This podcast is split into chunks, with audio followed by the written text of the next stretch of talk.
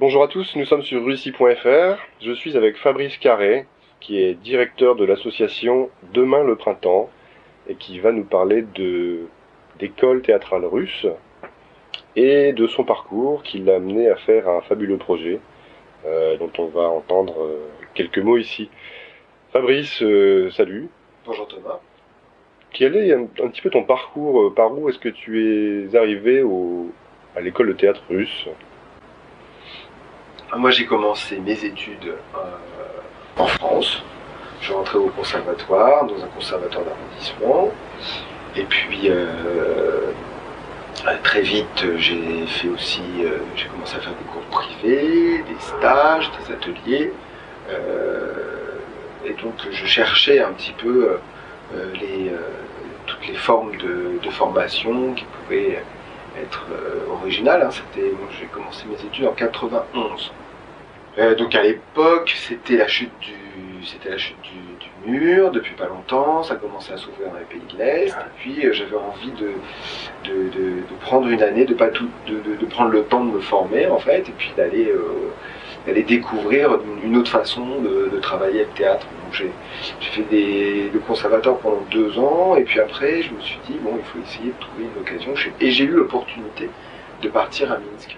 D'accord. Donc au, au des début, gens qui m'ont, euh, qui m'ont, qui m'ont aidé à partir en fait. d'accord. Donc au début, tu as une formation d'acteur. Ouais. Et puis tu es devenu enseignant de, de théâtre, Je suis devenu euh, surtout euh, metteur en scène, metteur en scène. et puis ensuite, euh, on va dire directeur d'école. Je- D'accord. et pédagogue, je dirais euh, plutôt euh, euh, pédagogue de, de vie en fait. C'est-à-dire? C'est-à-dire que notre, notre école, c'est une, c'est une communauté, on va dire c'est presque une communauté théâtrale. D'accord, ouais. Il y a euh, euh, plus d'une quinzaine d'enseignants dans différentes matières différentes. Hein, euh, et, et moi, en fait, je suis, euh, je m'occupe de la coordination générale et puis de, du fait que cette communauté vive de manière euh, créative et puis euh, dans, une, dans un bon état d'esprit professionnel. D'accord. Donc, donc tu as créé cette école euh, dans l'ancien bloc soviétique. C'est pas à Paris que ça se passe, c'est en Biélorussie, si j'ai bien compris. Exactement. Pourquoi euh, à Minsk? Parce que moi j'ai fait mes études en Biélorussie, je suis parti euh, faire mes études. Euh, d'abord quand je suis parti là-bas, euh, j'avais pas compris que c'était euh, un pays séparé. Pour moi, je partais en Russie et j'ai mis beaucoup de temps à comprendre que c'était un pays qui était qui était effectivement qui était différent parce que les gens se sentent en fait se sentent russes ils se sentent biélorusses et russes, ils se sentent deux choses en même temps. Donc, euh, Donc ça, ça c'est intéressant. Quand tu, tu es parti en quelle année là-bas? En 1991, Et en en 93, en 91 93, je sais pas. Et en 93, tu te disais, je vais à Minsk en Russie. Oui, bon, j'avais compris que c'était le Bélarus, mais bon, j'avais pas, euh, je m'en rendais pas compte. Et après, je me suis rendu compte qu'effectivement, c'était un autre pays. Et les gens, euh, disons que la, la culture théâtrale euh, qui m'intéressait, elle était absolument partagée autant en Biélorussie qu'à Moscou. D'accord. Et après, effectivement, en, en vivant en Biélorussie euh, et en allant régulièrement à Moscou et à Saint-Pétersbourg, je me suis rendu compte que, en fait, la, la formation théâtrale, Ouais, elle, elle est vraiment commune dans tous les pays de l'ex-URSS. d'accord. Donc, ce qui compte, c'est d'avoir sa famille et d'être euh, d'être bien, d'avoir une bonne équipe, en fait, d'avoir de, de bons, euh, d'être dans une bonne école, en fait. C'est ça qui compte le plus. D'accord. Et alors pour ceux qui, qui nous écoutent, qui se demandent un petit peu la Biélorussie, c'est pas tout à fait la Russie. Le, le cœur de tout ça, finalement, c'est l'école théâtrale russe, c'est bien ça? Mhm. C'est ce sur quoi euh, tous les enseignants, les étudiants euh, se portent pour, euh, pour l'apprentissage du théâtre aujourd'hui? en, en- en Biélorussie, en Russie, en Voilà. Ukraine. D'accord. On pourrait parler d'école théâtrale russe, mais on pourrait parler euh, d'école théâtrale, euh, euh, l'école théâtrale soviétique, on pourrait dire. Bon, l'école théâtrale soviétique, ça fait un petit peu référence uniquement à la période soviétique. Et quand on parle d'école théâtrale russe, ça fait aussi un petit peu trop référence que à la partie russe. Ouais. Et en fait, l'école théâtrale russe, c'est quand même le mot qui engloberait le plus, en fait, les, euh, les recherches, euh, les découvertes, euh, les travaux de Stanislavski, et puis de tous ses disciples. Et Stanislavski, il a commencé avant la révolution russe, Ouais. et, euh, et des- pendant, la, pendant la période soviétique, des moyens énormes ont été, ont été développés. D'accord. Tu vas peut-être pouvoir nous en dire un petit peu plus long dans tout à l'heure. Ouais. Ju- juste avant, donc, pour, pour finir au niveau de ton parcours, euh, donc tu as terminé tes études et tu as vite euh, eu l'idée de créer cette école, donc une école de théâtre à Minsk. Euh, Raconte-nous un peu ce, ce projet. Moi, dès que je suis arrivé à Minsk, j'ai trouvé que l'approche théâtrale, que la pédagogie, que le, le regard sur la profession était euh, passionnant. Et cette, euh, cette expérience, en fait, que j'ai eu la chance de pouvoir euh, vivre, euh, il a fallu que j'apprenne le, le russe. Ouais. Parce qu'elle n'était ouverte que à des russophones. Donc, j'ai, parallèlement à, mes, à mon apprentissage, j'ai, appris. Et euh, de toute façon, dans une étape, je me suis rendu, on s'est rendu compte qu'en fait, dans la première étape, la, la parole, euh, le, le texte en lui-même n'est pas le plus, n'est pas, n'est pas le plus important. Ouais. Il est très important, mais il n'est pas le plus important. D'accord. Donc, ce qui m'a permis de, de faire, de, de, de suivre un début de formation, en fait, sans, sans être gêné par mon apprentissage de la langue qui était progressif. Surtout que la première année en formation dans les écoles théâtrales euh, russes, en fait, la première année, entre guillemets, la parole est interdite. D'accord. C'est à partir de la deuxième année qu'on commence à improviser. Ok. Donc tu as commencé comme euh, euh, étudiant en russe euh, débutant à euh, Bah, j'ai commencé à suivre les cours comme tous les élèves. te plonger dans le monde du théâtre. et à suivre à toutes les à toutes les à tous les cours mais tout ce que tous les travaux qu'on faisait en, en technique du comédien n'étaient pas forcément euh, il n'y avait, pas- avait de texte à apprendre D'accord. Après, qu'est-ce qu'on faisait euh, s'il n'y avait pas de texte? Tout. Parce que, euh, bon, moi, j'ai, je connais un tout petit peu le théâtre et encore, mais, mais ceux qui nous écoutent peut-être pas. Euh, Est-ce que tu peux expliquer qu'est-ce qu'on fait euh, dans, dans, sur scène sans quand, quand on ne prononce pas de mots finalement? Eh ben, on est vivant c'est à dire que pour résumer les choses on va dire c'est un peu qu'est-ce qu'on fait c'est surtout qu'est-ce qu'on apprend et qu'est-ce qu'on étudie Qu'est-ce qu'on apprend Tout à En fait. fait, euh, quand on, euh, euh, quand on, on- on- on fait une faculté, euh, quand on rentre à l'université, Ouais. et qu'on prend par exemple l'option la littérature, Mhm. eh bien on commence à, on commence, même, à- même si on a déjà passé le bac, on recommence à, à réétudier la grammaire comme, comme on étudiait quand on était dans les petites classes. Parce que euh, parce qu'avec la maturité, en étant plus grand, en ayant déjà euh, certains acquis, en repassant, en réapprenant, en redécouvrant les mécanismes de la grammaire, on a un autre recul sur, le, sur la langue. Et ben, au théâtre, c'est pareil. Mais euh, l'outil qu'on va utiliser toute sa vie, c'est c'est la langue. Et on va utiliser les mots pour agir sur euh, son, partenaire. Donc pour pouvoir euh, bien les utiliser, il faut aller au fond de, euh, de, la, de la connaissance. Et euh, pour que le mot sorte, il faut qu'il y ait une intention derrière ce mot. D'accord. Et donc on va travailler d'abord sur les intentions. On va d'abord travailler sur ce qui fait qu'on est vivant. D'accord. Donc ça c'est très différent pour euh, pour ce qui se passe donc en Biélorussie, en Russie, de ce qu'on voit chez nous par exemple?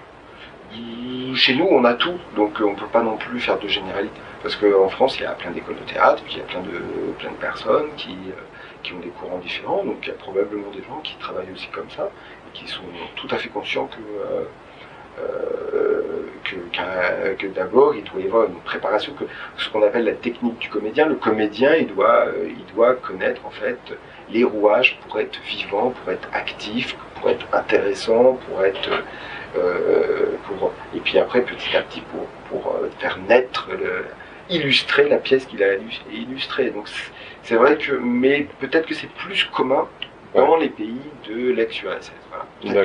C'est peut-être ça la différence, c'est qu'il y a une, influence telle qui a été amorcée par, par Stanislavski, par tous les disciples de Stanislavski. Alors ces disciples, si tu peux juste rappeler lesquels dans les grandes lignes ben, c'est Mikhail Tchekhov, c'est Meyerhold, c'est Tostonogov. Euh, ce sont des. Euh, ceux qui ont diffusé le. pas forcément des disciples, mais disons que ce sont des metteurs en scène de l'époque. Mais euh, Grotowski, lui aussi, est, un héritier. On peut dire que c'est presque un disciple, pourtant c'est un Polonais. Mmh, un Polonais qui était pas spécialement. pour, pour l'influence l'influence russe, mais le fait d'être dans un système où d'un seul coup on donne beaucoup de culture, on donne la possibilité de, euh, de, créer des théâtres, parce que parce qu'à l'époque c'était un outil de propagande aussi, hein, faut pas non plus fermer les yeux, c'était un outil de propagande, mais euh, d'un seul coup on a donné énormément de d'argent dans quelque dans, dans, dans, cette direction. Donc forcément, il y a euh, il y a des choses, des courants qui se créent, il y a une et puis il y a eu il y a eu à la base il y avait aussi un courant qui était qui était qui a été qui est arrivé avec Stanislavski et qui a quand même donné une dynamique à beaucoup de à beaucoup d'écoles. D'accord. Donc le, le, théâtre soviétique à un moment donné a été fortement financé pour euh, favoriser son développement et donc l'aspect propagande aussi. Bah oui, il a été financé par, euh, par c'est l'État même hein, qui avait un intérêt à, à ce qu'il y ait euh, beaucoup de théâtre, beaucoup de culture. C'était quelle époque ça? Bon, bah Ça, ça a été dès la dès, l'après-révolution. D'accord. Et c'est le système Stanislavski qui en a profité le plus? Eh bien, en fait, on peut pas dire les choses comme ça, tout à fait, mais euh, disons que le, euh, la culture théâtrale euh, était euh, l'opéra, la musique, euh, tous les arts étaient mis à l'honneur et euh, étaient popularisés pour tout le monde en fait. Donc d'un coup, il fallait pouvoir donner l'accès à, tous les enfants au violon, au piano, à la musique. donc il y a eu un besoin, une nécessité d'ouvrir beaucoup d'écoles. Mmh. tout le monde ne faisait pas du violon, hein. tout le monde ne faisait pas du, du piano, c'était pas non plus, faut pas Mais d'un seul coup, on a donné la possibilité à beaucoup plus de gens d'en faire avoir accès. Donc il fallait payer les gens pour qu'ils deviennent des professeurs, pour qu'ils soient des enseignants, pour qu'ils apprennent. Il faut construire des violons, construire des écoles. Donc tout ça, c'est toute une, attention particulière qui est donnée sur l'art. Et ça s'est répandu dans tout l'URSS. Et, et, évidemment, il y avait des écoles de théâtre et des écoles de musique, des écoles de danse dans toutes les républiques de, de l'URSS. Et donc il n'y avait pas de raison qu'à Minsk, il n'y ait pas plus de, qu'il ait pas moins d'écoles que hein. qu'à Kiev. Donc tout ça, ça a été développé. Et puis euh, il fallait donner du travail à, toutes ces personnes. Donc il y a eu des théâtres qui ont été ouverts. Donc il y a eu, il y a, il y a le budget culture dans euh, dans l'URSS, il était énorme. Hmm. C'est un budget qui était énorme. C'était colossal colossal par rapport à notre budget, euh, proportionnellement à nous, notre budget que nous on peut mettre dans la culture. D'accord. Et donc, alors tu es directeur d'une école, euh, tu diriges une association qui s'appelle Demain le Printemps. Tu as une école donc euh, avec des locaux euh, à Minsk où tu envoies chaque année ben, des étudiants en théâtre. Est-ce que tu peux nous parler un petit peu de la naissance de ce projet et de où est-ce que il en est aujourd'hui?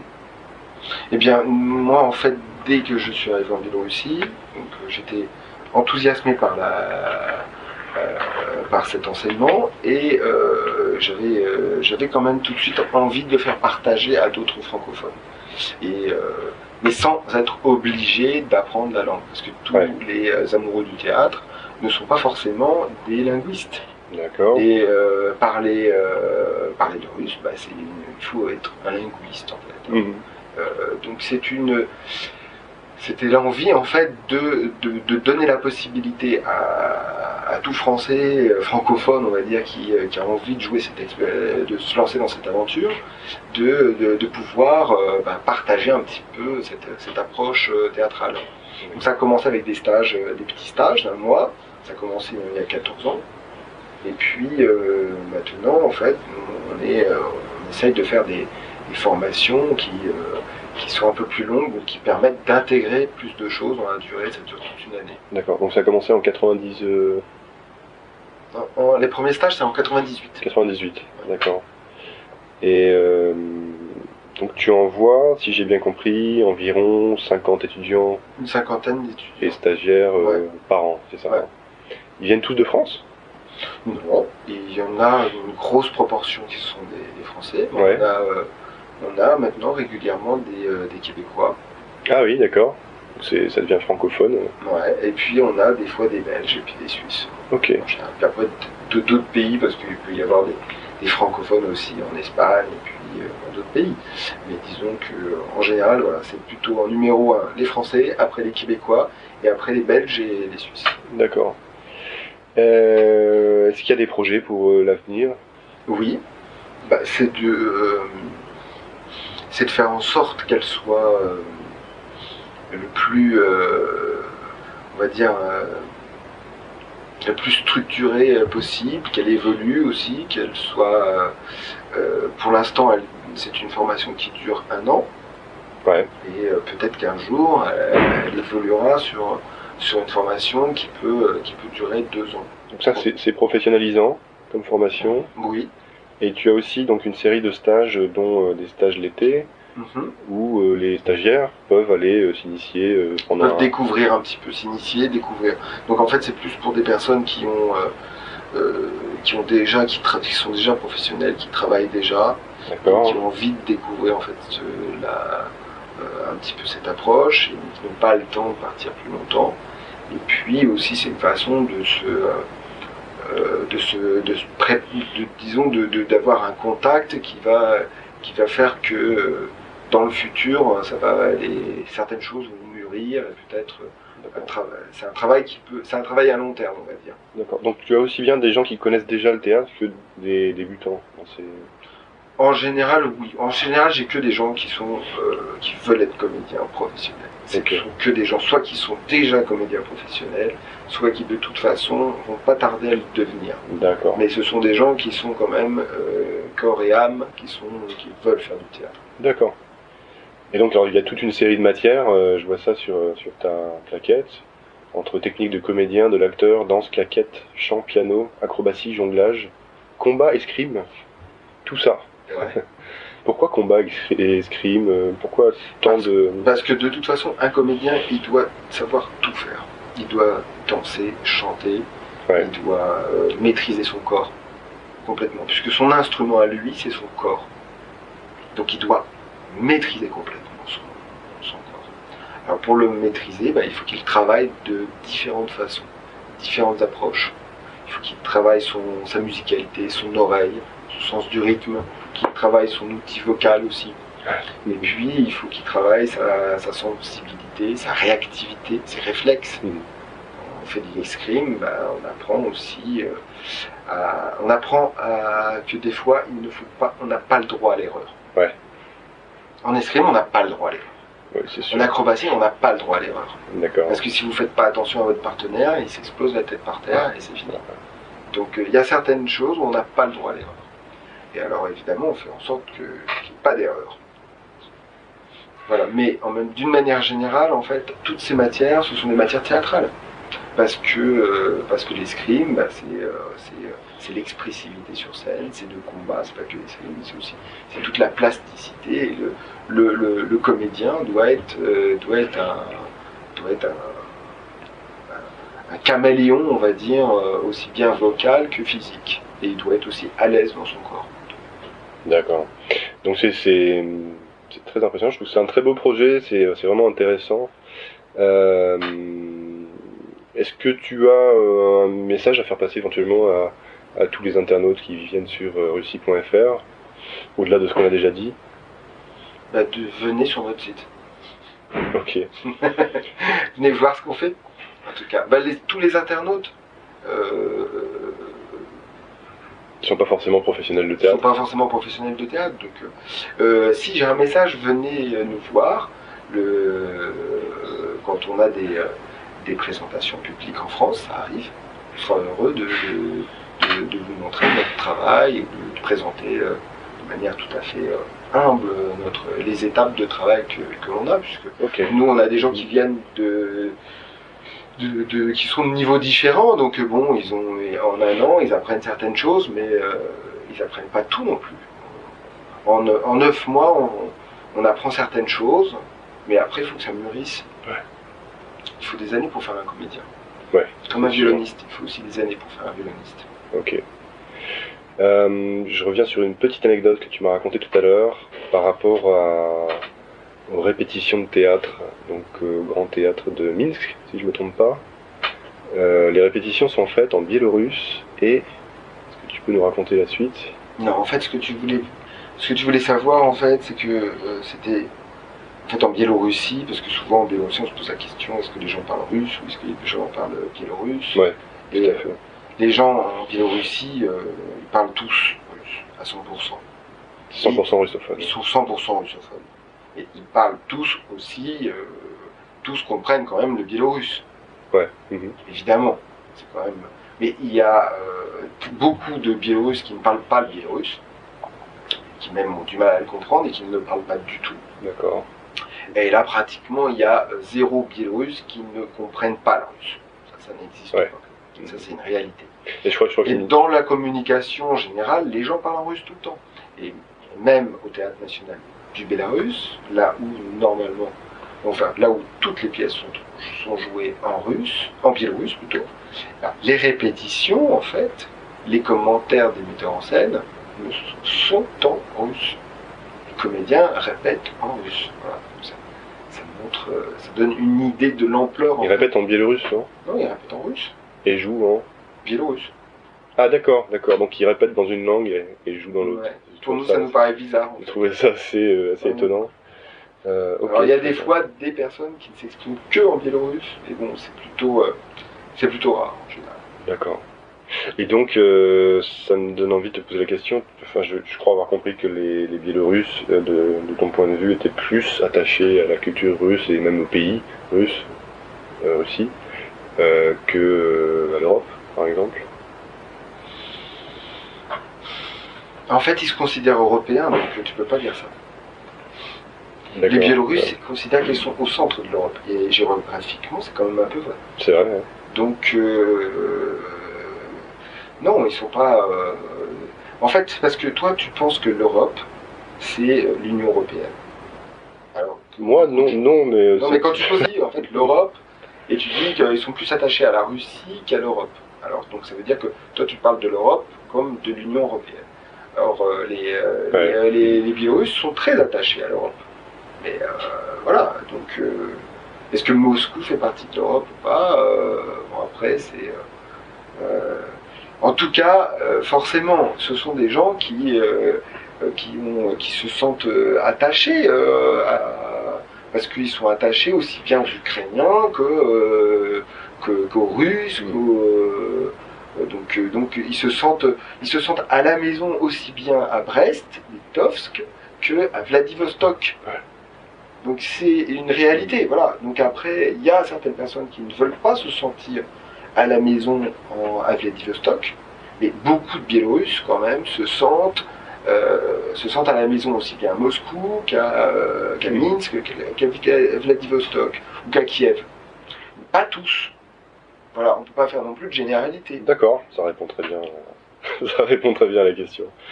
L'Europe euh, de l'Atlantique à l'Oural, comme disait aussi De Gaulle, je crois. Ouais. Très bien. Est-ce que tu aurais un dernier mot pour, pour conclure?